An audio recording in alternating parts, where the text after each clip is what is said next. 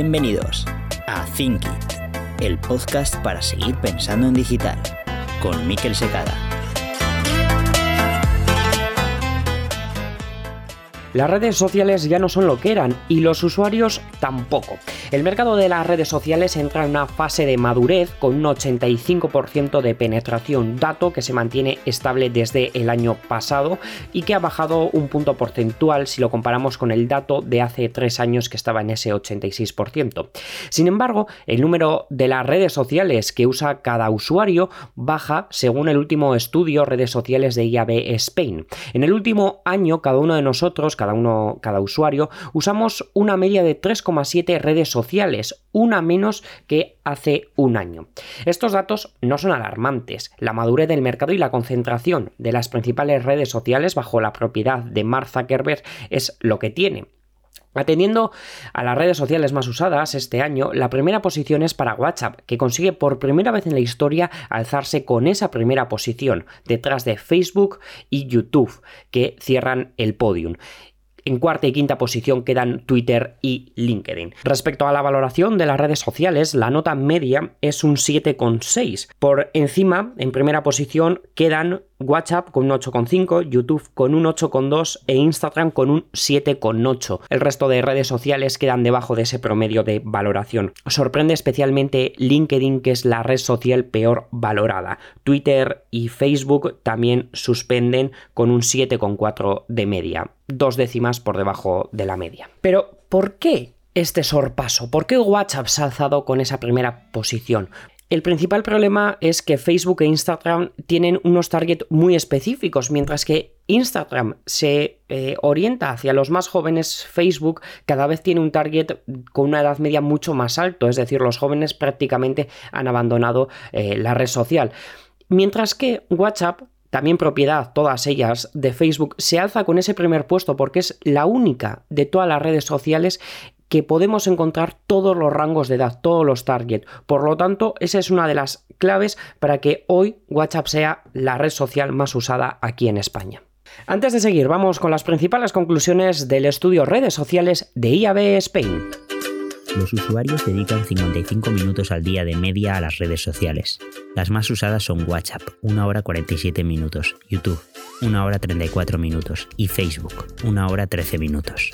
El móvil lidera la conexión a las redes sociales. Por redes sociales, Facebook y YouTube se usan más en el ordenador y WhatsApp, Instagram, Twitter y Telegram más el smartphone. El 72% de los usuarios en Internet sigue a marcas a través de sus perfiles en redes. La cifra es inferior al 81% reflejado en el informe del año pasado.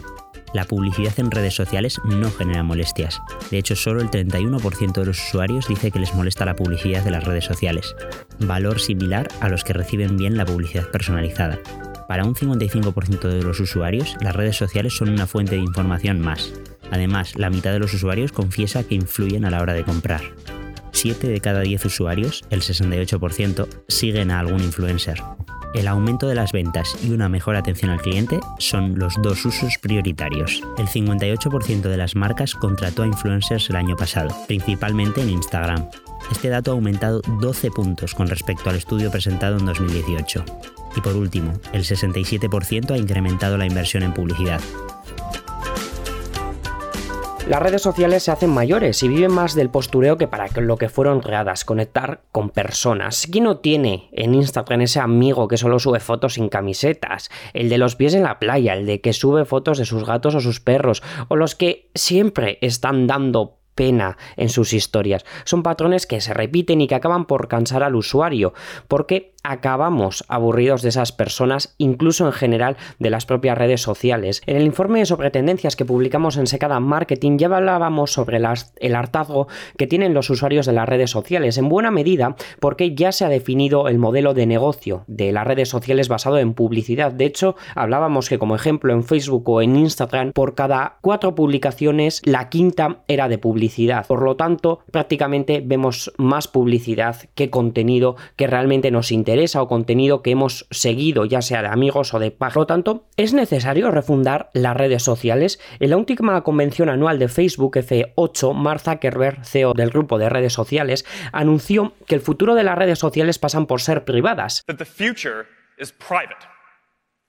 This is the, the next chapter El futuro es privado, dijo de manera literal.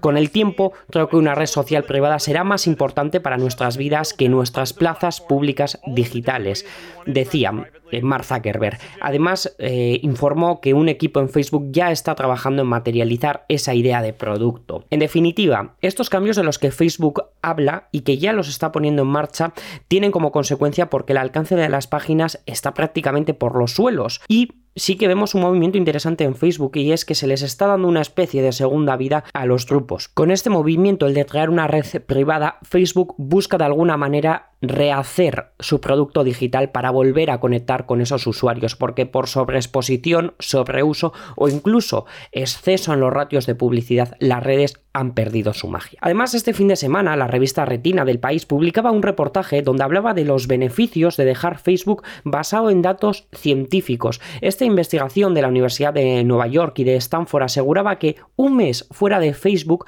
aumenta el bienestar general, reduce la ansiedad, la depresión y el tiempo que después, una vez te vuelves a reconectar a Facebook, le dedicas a esta red social. Este estudio viene a complementar otro dato anterior de la Universidad de Texas y que también recoge este reportaje de Retina y que concluye que los sentimientos represivos se reducen un 17% en personas que dejaron de usar la red social durante solo una semana. Por lo tanto, imagínense si están más tiempo sin usar Facebook o en general las redes sociales. Y es que no nos vamos a engañar, las redes sociales son una excelente herramienta de comunicación para estar en contacto con personas, con marcas, pero sin llegar a obsesionarnos por los seguidores o los likes, porque Fíjense ahora que ya no se muestra el número exacto de seguidores en Facebook, sino una aproximación, aparece un K, 2,5 K, es decir, datos aproximados. Las redes sociales nos han convertido en animales asociales. Sirven para interactuar pantalla de por medio con la red de contactos, sí, pero sin embargo el contacto personal se ha perdido. Seguro que más de uno tiene la imagen de un grupo de chavales sentados al lado y cada uno de ellos mirando la pantalla de su móvil. ¿Interactuamos con las personas? Sí, pero a través de medios digitales, no a través del cara a cara. Por lo tanto, el reto de las redes sociales en esta nueva etapa que ya han entrado de madurez pasa por refundarlas, convirtiéndolas de nuevo de redes asociales a sociales.